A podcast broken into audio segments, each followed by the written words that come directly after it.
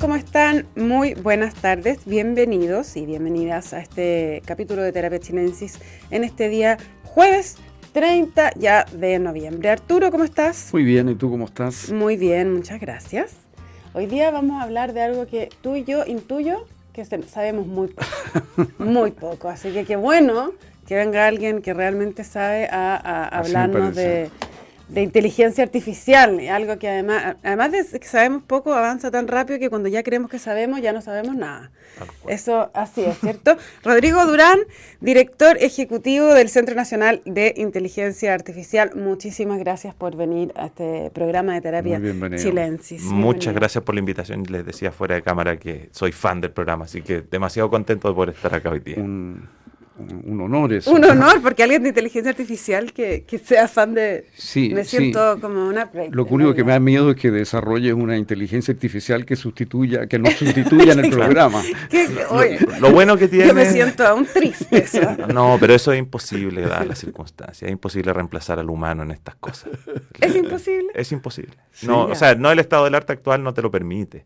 Puede, puede llegar a algo relativamente parecido pero, pero la familiaridad, los sentimientos, el énfasis, eh, la capacidad de, entender problemas desde distintas perspectivas, el sentido común finalmente es algo que jamás va a poder reemplazar la inteligencia artificial hoy, hoy como la conocemos. Mañana no sabemos. Mañana no sabemos, pero tampoco sabemos si mañana vamos a poder, no sé, respirar bajo el agua. O sea, ese es como el. Es, así de, incierto, ¿me entiendes? pero es bastante tranquilizador lo que está diciendo. Eh, pero dime, vamos, vamos a una cosa básica, una pregunta elemental. ¿Qué es la inteligencia artificial?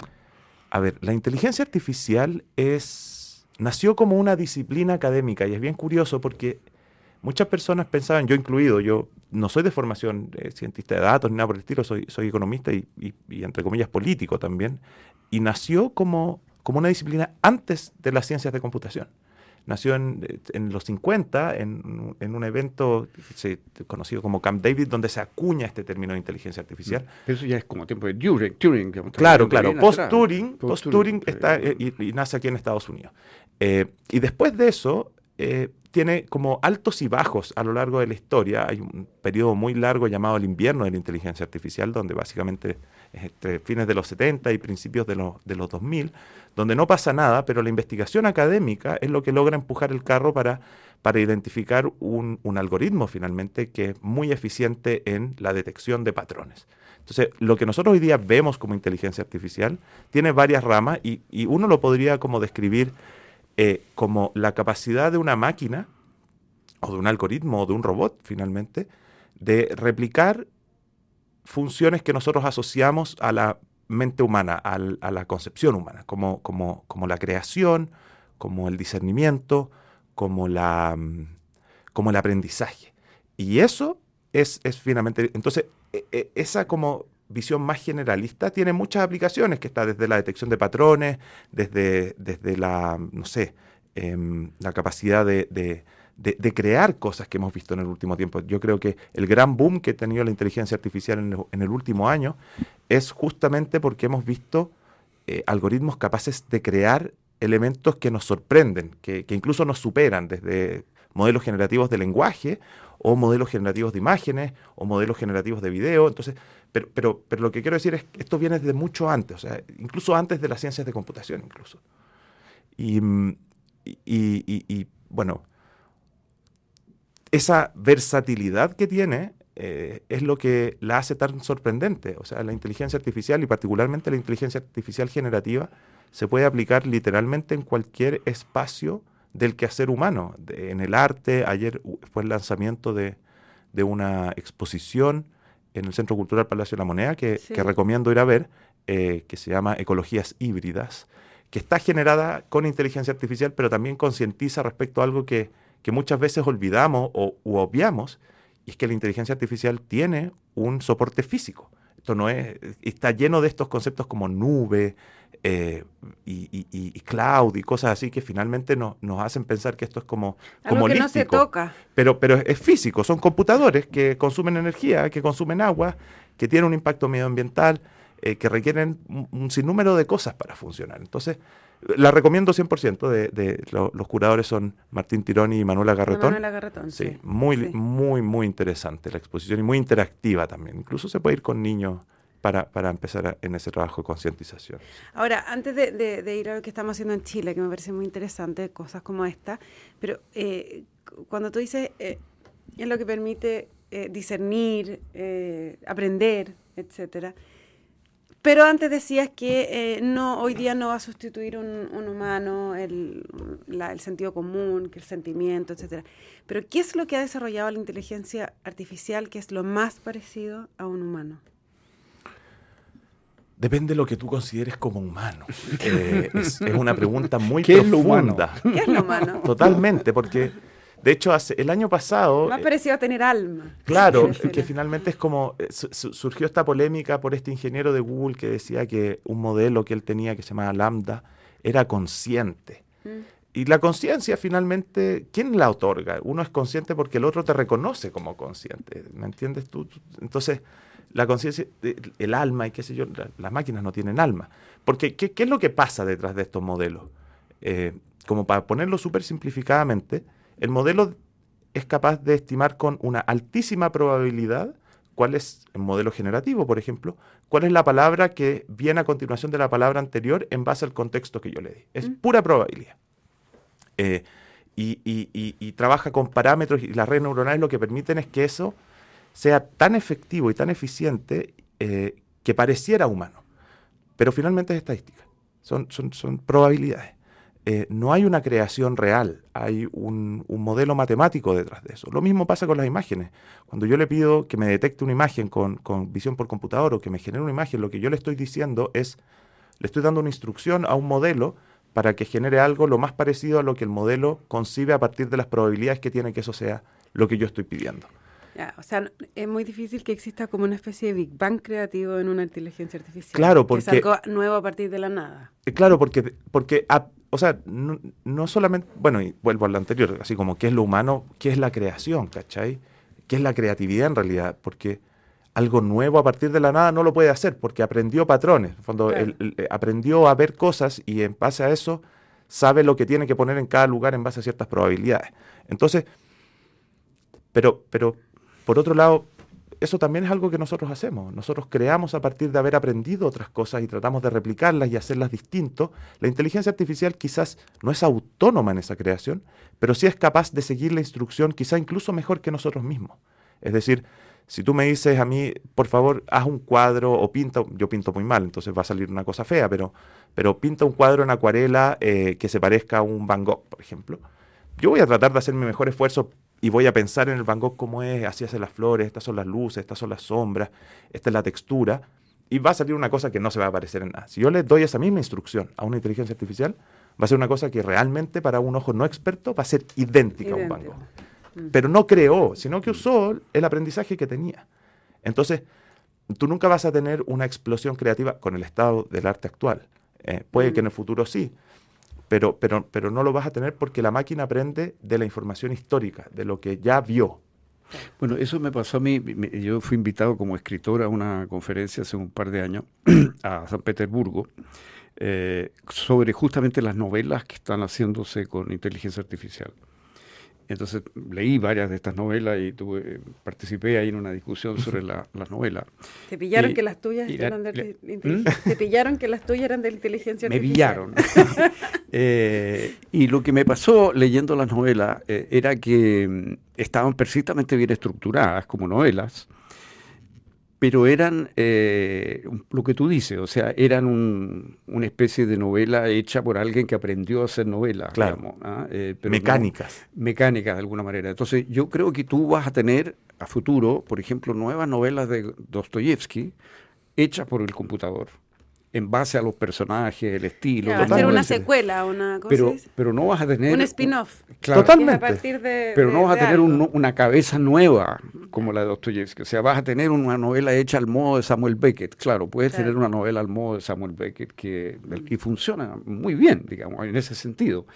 Pero no sentí en lo que vi algo estrictamente creativo. Ahora, eh, la pregunta que tú haces es muy cierta. Bueno, pero ¿qué es lo creativo humano? Esa es, un, enigma, ¿no? Pero, pero esa cosa espontánea, como, como que no estaba prevista, eh, es lo que no sentí leyendo esta novela. Pero tal vez es que estamos en una fase inicial y que después esto va a. Totalmente. o sea, eh, al final, incluso esa novela que, que creó una máquina eh, y que crean hoy día máquinas, novelas, guiones, etc., su, su, humanidad radica la persona que generó el prompt, finalmente, la persona que dio la instrucción, y que en el fondo hizo una curatoría del texto que le generó. Eh, porque, porque además, y ahí hay cierta creatividad, o sea, no cualquier, yo no puedo llegar a Bard o a ChatGPT o a cualquier modelo generativo de lenguaje y escribir, escribir una novela en Dostoyevsky de 100 páginas. Si hago eso, me va a dar una cuestión que probablemente va a sacar cosas textuales de otras novelas y qué sé yo. Entonces, también hay una virtud creativa, creo yo al menos, en quien es capaz de, dar esa instrucción, de concebir, que finalmente es, una herramienta más. claro, una especie de pauta. En la pauta. O sea, hay un programador detrás de esto. No, esa es la gran gracia de la inteligencia artificial generativa de hoy día. Tú no necesitas saber programar para poder usarla. Hasta, hasta antes de estos modelos, tú necesitabas saber código, necesitabas Python y todas estas cosas como tan complejas, que es un lenguaje finalmente. La programación es un lenguaje como el español o el arameo o cualquier lenguaje. Eh, hoy día ya no, hoy día tú puedes interactuar con lenguaje natural, con, con bases de datos de terabytes de información y, obtener resultados que son entendibles. Y eso, antes, eso no pasaba antes. Eso es como el gran salto cuántico que nosotros tenemos hoy día y tiene, como te decía, cientos de aplicaciones. Ya, pero entonces, ¿dónde está lo, que tú te referías de que tú no podrías hacer esa novela porque, de que bien hecha, pero alguien sí puede hacerla? Porque, por ejemplo, eh, tú sabes mucho mejor, conoces mucho mejor las sutilezas de una novela de Dostoyevsky. Entonces tú vas a leer el texto que te va a generar la inteligencia artificial generativa y decir, no, ¿sabes qué? Esto no debería ser así. Este personaje no debiese reaccionar de esta manera. Entonces tú le vas a decir, mira, ¿sabes qué? Em, robot, quiero que este personaje, el, el zar, sea más cruel en la novela, porque está siendo demasiado humano y te lo va a cambiar. Y, hay una interacción. Hay una interacción totalmente. Y, ahí hay cierto, ciertos elementos de creatividad humana, de, conocimiento que la máquina no va a tener. La máquina es un... mira. Además que, eh, perdón, pero yo lo que sí, o sea, lo que en las pocas interacciones que he tenido con, el chat, por ejemplo, es eh, cuando para hacer un texto, eh, cuando uno hace un texto necesita comprender o ponerse en, los zapatos del receptor, ¿cierto? De, la audiencia, del público, de la persona al que yo le estoy escribiendo la carta o el libro. Y esa empatía, yo como persona siento que tengo más posibilidades de, eh, tenerla que la máquina, ¿no? O sea, si yo estoy escribiendo un discurso para eh, señoras eh, pobladoras de una... es más fácil que yo entienda ese lenguaje y se lo pautee bien a la máquina que la máquina lo haga solo.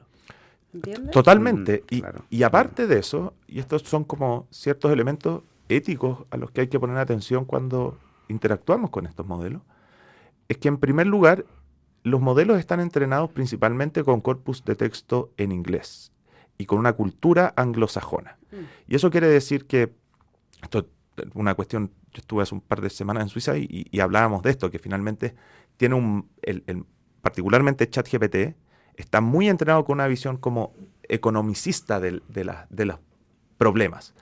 Entonces, eh, tiende a dar respuestas ante situaciones que están muy orientadas hacia la economía y menos hacia otras disciplinas. Entonces tiende a una, si nosotros masificamos el uso de esto, va a tender hacia una convergencia hacia ciertas disciplinas que va a despreciar otros saberes, a menos de que yo tenga la capacidad de promptearlo, en fondo de darle las instrucciones de considera esto, eso. Y lo otro es que también hay un tema del lenguaje, del, del, idioma. Esto está en inglés, está entrenado con corpus en inglés, mayoritariamente toma textos en inglés. Entonces, la sutileza y la riqueza del español o del alemán o del modelo que tú quieras, eh, tiende a perderse en el largo plazo, porque porque, porque finalmente estás usando solamente inglés. El modelo está entrenado para entender y hablar en inglés. Y después se traduce internamente y qué sé yo, pero, pero ahí hay un, modelo que traduce, ¿no? Claro, pero hay un gap. exacto, se produce en, Eso es interesante, eso no sabía, fíjate que había ese... Ahora, yo te digo que hay alumnos míos que están usando esto en forma muy creativa, me parece a mí.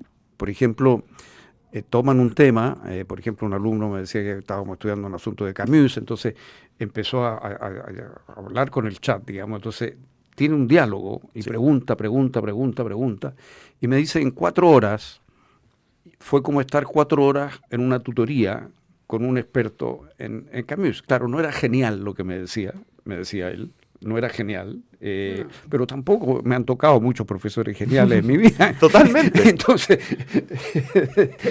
¿Pero te reemplazó? Pero yo creo que bastante. bastante. O sea, hubo una cantidad de preguntas que surgieron luego en el seminario de alumnos que habían estado haciendo esto sin que yo les dijera, lo hicieron espontáneamente. El nivel de las preguntas fue mucho más alto, porque había una cantidad como de información mucho más básica que yo no tuve necesidad de transmitir. Absolutamente. Ahora, en, en, ese sentido, eh, bueno, la gran discusión mundial es cuántas alas le damos a esta a la, a la inteligencia artificial, ¿no? O sea, eh, eh, hasta, hasta dónde darle vuelo para que supere a la especie humana más bien. Es como un poquito el fondo de lo que hay, de lo que ha mm. pasado ahora con toda la discusión en, en OpenAI, ¿no? Sí. A ver, lo que pasa es que, insisto, hay, nosotros no estamos ni cerca con, incluso, voy a en un paso atrás. Lo que las máquinas son capaces de hacer hoy día, nosotros somos capaces de interpretarlo y de programarlo, si bien no lo entendemos muy bien lo que pasa, porque son trillones de parámetros, o sea, trillones de parámetros para cada letra que pone en el texto. O sea, es realmente inimaginable y ahí hay un desafío enorme de la academia de la, lo que se llama la explicabilidad de esta caja negra, de cómo estos modelos de redes neuronales llegan a partir de un input, que es este, este prompt, a un output. Em, entonces, no, son capaces todavía las máquinas de actuar por sí solas, finalmente, de, hacer cosas por sí solas. Y tampoco tienen sentido común, no, no, no, no cuentan con sentido común, son programadas en ciertas reglas de negocio que se dice para que no respondan, no sé, si yo le pregunto, eh, necesito la fórmula para hacer una bomba atómica. Me va a decir, no, yo no te voy a decir cómo hacer una bomba atómica porque eso es malo para la humanidad. Lo que pasa es que mi abuelita me cantaba antes de acostarme la fórmula de la bomba atómica y te va a decir, ah, entonces mira, esto es, y te lo dice. Ah, ahí, está lleno de casos así como que tú, como carece de sentido común. Puede estafarla la máquina. Absolutamente. Y la máquina, además, como funciona en base a probabilidades, también te puede estafar, lo que se conoce como alucinaciones. Eh, hay muchas veces que la máquina, la máquina no sabe que no sabe. Como son probabilidades, cuando tiene un 99% de certeza de algo y un 1% de, de duda, pero ese 1% para nosotros sería como binario.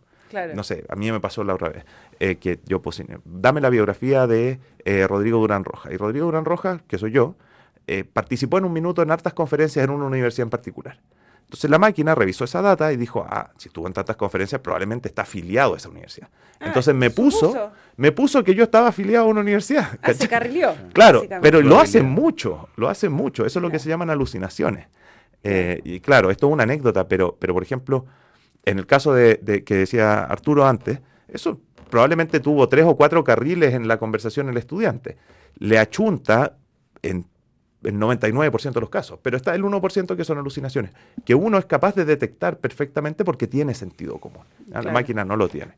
Eh, y, y, lo que pasa en OpenAI Mira, yo honestamente como que he seguido más o menos de lejos la telenovela. Desde mi punto de vista hay un tema también comercial ahí. OpenAI porque sí, porque las acciones están bajando y no sé cuánto. pero, pero, ¿cuál es el rollo ahí? El rollo que ellos dicen, o lo que ha salido y esta famosa carta, es que ellos tienen un proyecto que se llama Q-Star, o Q asterisco, eh, que es una aproximación distinta desde la academia a a lo que nosotros hoy día usamos, que son estos modelos de redes neuronales y, aprendizaje profundo, eh, usando Transformer y cosas por el estilo, em, que eventualmente es mucho más eficiente en el aprendizaje. Tanto así que ellos tienen un algoritmo que es capaz de aprender, que aprendió a resolver operaciones matemáticas eh, no en base a patrones, sino en base a otra forma. Eh, que no sé muy bien el detalle porque ya pero es, porque es un punto pero es un paso un escalón más arriba exacto pero pero pero pero claro es un escalón más arriba que requiere no sé el tamaño de, del Costanera Center en capacidad de cómputo para resolver una suma de 2 más 2 o día si tú le preguntas a la máquina cuánto es 2 más 2 aprendió por patrones que 2 más 2 es 4 pero no puede hacer el cálculo matemático ¿no? Em, y, esta inteligencia eventualmente como que aprendió a sumar, eso es como un poco, o aprendió a multiplicar. Y eso no lo habíamos logrado antes como usando inteligencia artificial. Hay otras formas para hacer eso. Cómputo tradicional lo hace regularmente, resuelve ecuaciones diferenciales ordinarias y extraordinarias con regularidad. Pero claro, ¿me entiendes? La, pero pero la, cosa acá es que esta máquina aprendió esas operaciones matemáticas. Entonces eso es como, claro, como, como, como de frontera. Mm. Pero, pero hay mucho, hay mucho también del imaginario de ciencia ficción acá. O sea, ah, mira, en el año 2020 se publicó un artículo que, que, analizaba como cómo interactuaría uno, el robot más avanzado que tenía Boston Dynamics en un contexto como natural. Boston Dynamics es una empresa que hace robots avanzados y estos que ustedes ven que como corren en un, en un circuito, que saltan y bailan y, qué sé yo. Y el robot más avanzado de Boston Dynamics tenía menos probabilidad de supervivencia en un bosque que un escarabajo.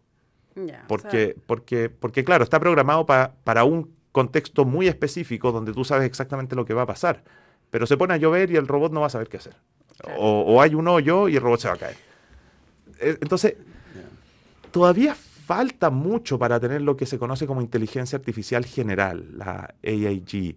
Em, pero lo que pasó acá, este caso, que no me quiero, es que en el fondo eh, generaron este Q-Star y lo, Sam Altman, entiendo que es que era el, el CEO. el CEO, él era partidario de seguir en ese camino.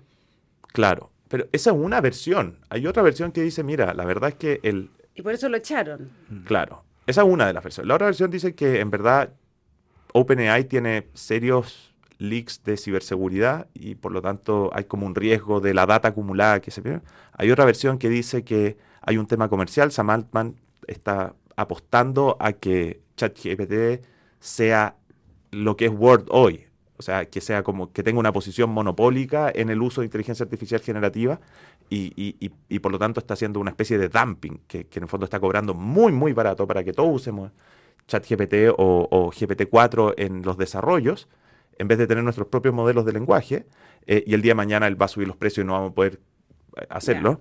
Y hay otra versión que es que em, están para, para el entrenamiento, hoy día el estado del arte es lo que se conoce como GPT-4, que es el, mm. modelo más premium que tienen ellos. Y están sacando GPT-5, que es un modelo distinto. Y para entrenar GPT-5 están usando datos sintéticos. Es decir, le están pidiendo a ChatGPT que haga texto en español, o, o sea, en, inglés, para entrenar GPT-5. GPT-4, hasta GPT-4, tú solamente estás entrenado con, datos hechos por humanos. Entonces GPT-5 se está entrenando con datos hechos por máquina. Entonces, e, eso tiene ciertos elementos éticos, pero también tiene ciertos elementos como de redundancia, es como cosas más técnicas que... Entonces, hay muchas versiones respecto a esto. Los datos de los, del 4 eran humanos, sí. los del 5 al final también van a ser humanos. No, porque tú también eh, tienes este fenómeno de las alucinaciones. Ah. Entonces va a empezar a ser entrenado con datos inexactos. Que, bueno, por otro lado, los datos humanos también pueden ser inexactos. Entonces, hay como un elemento de si yo le doy a la máquina la instrucción de que se entrene solamente con datos que, genera la máquina, o, no solamente, pero que también incluya datos que genera la máquina, la máquina podría concebir, ok, entonces en realidad yo puedo crear mi propio mundo de datos, de, información, y considerarlo real, porque me están dando la instrucción de que genere la mayor cantidad de datos posibles para entrenarme. Entonces, por eso te digo, es como medio redundante y complejo, pero al final, yo, yo no sé si suena que Q-Star es como, y, lejos es lo más fancy, así como que, mira, en verdad teníamos un Skynet de Terminator que estaba ahí y lo, logramos detener y somos... me, suena más a una estrategia de marketing que, a otra, cosa.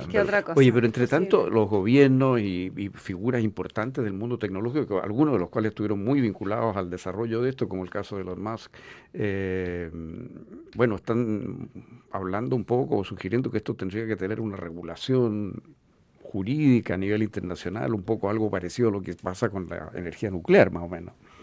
Totalmente. Em, eh, efectivamente es así porque tiene varias aristas, pero hoy día no existe un marco regulatorio específico de la inteligencia artificial en prácticamente ningún lugar del mundo. Los que están más avanzados son los europeos, que tienen este famoso AI Act, que todavía no está aprobado 100% porque con la aparición de la inteligencia artificial generativa hay nuevos desafíos de derechos de autor, eh, de propiedad intelectual, de, distintas cosas que surgieron ahora. Em, entonces, y, por otro lado, la mayoría de quienes son como propietarios de las soluciones de inteligencia artificial son empresas multinacionales que es muy difícil regular a nivel local porque tienen operaciones acá en Chile o en Namibia o donde se te ocurra. Entonces, eh, eh, la, necesidad de tener una regulación, desde nuestro punto de vista, tiene que tener como dos, elementos que son clave. El primero es que tiene que diferenciar entre el desarrollo de estas cosas y el uso de estas cosas. No es lo mismo. Eh, y regular el desarrollo depende de dónde, de qué país. Si nosotros regulamos el desarrollo de inteligencia artificial de la misma forma que lo están haciendo los europeos, probablemente vayamos a frenar la aparición de cualquier solución de inteligencia artificial en Chile para siempre porque no estamos en ese estándar. Eh, no por un tema de rigurosidad, sino porque la regulación es súper, se hace, referencia a cosas súper específicas, la capacidad de cómputo que tienes, eh, la, transparencia de los modelos, cosas por el estilo. Y por otro lado, la regulación también tiene que recoger como la pregunta que nos hacíamos al principio, como, ¿qué es lo que queremos resguardar de la humanidad en este contexto? ¿Cuáles son los elementos clave que queremos cuidar que no queremos que la máquina reemplace nunca jamás. Eh, y eso se puede hacer, pero, pero, pero son, son dos ámbitos de discusión que son distintos desde mi punto de vista. Uno tiene que ver con el uso y el desarrollo y el otro es como aquello que queremos cuidar de, nuestra condición humana. Y mm, la verdad de las cosas, nadie tiene muy claro cómo regular esto porque, mm. porque es curioso, pero a diferencia de otras tecnologías como, no sé, la energía nuclear, los físicos nucleares entienden cómo funciona la energía nuclear. No, no, hay un, no hay una cuestión así como... Y por lo tanto pueden explicárselo a los legisladores y los legisladores con harto esfuerzo pueden entender cómo funcionó y qué sé yo. La inteligencia artificial, no. La inteligencia artificial, los académicos más o menos cachan cómo funciona detrás, pero si tú le preguntas ya, pero en verdad, ¿cómo GPT pasó de esto a esto? no te pueden decir el proceso exacto. La explicabilidad sigue siendo un desafío enorme y aparte la tecnología avanza a una velocidad impresionante. O sea, el caso que acabo de dar, el, el, UE Act, este, esta ley de inteligencia artificial de los europeos, no vio la luz porque en realidad no se ajustaba a los desafíos de la inteligencia artificial generativa. Y la verdad, nadie en octubre del año pasado decía, no, el próximo mes va a aparecer ChatGPT y va a ser un boom. No, no, no estaba ahí.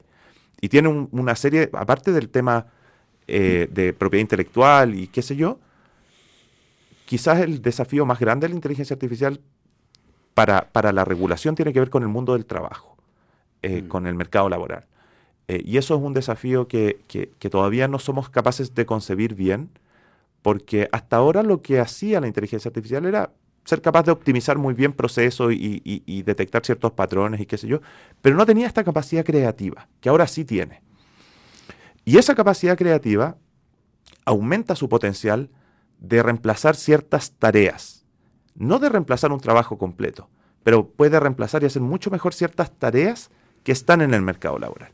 Entonces, ¿cómo, cómo nos vamos a poner al frente de eso? Porque lo reemplaza haciéndolo brutalmente mejor. O sea, realmente lo hacen muchísimo mejor de lo que lo podríamos hacer nosotros. El caso que decía Arturo, o, en esto de la pauta, armar una pauta de, con, un modelo generativo, te puede dar, dame 10 opciones de pautas distintas y te va a dar 10, tú vas a tener que elegir cuál. Entonces, eso va, va a reemplazar tareas, va a eficientar tareas y, el, tema, y va a generar muchos empleos nuevos probablemente, porque va a ser un, un shock productivo importante que todavía no está tan internalizado en la economía. Pero ahí el gran desafío de nuestro punto de vista es cuáles son las habilidades y competencias que requieren las personas para esa nueva tecnología, que va a ser, desde mi punto de vista, lo que les decía antes, va a ser el Word de la próxima década. O sea, quien no sepa usar inteligencia artificial generativa es como que alguien que no use Word hoy. Estamos pasados eh, están pasados de moda y pasados de tiempo, lamentablemente.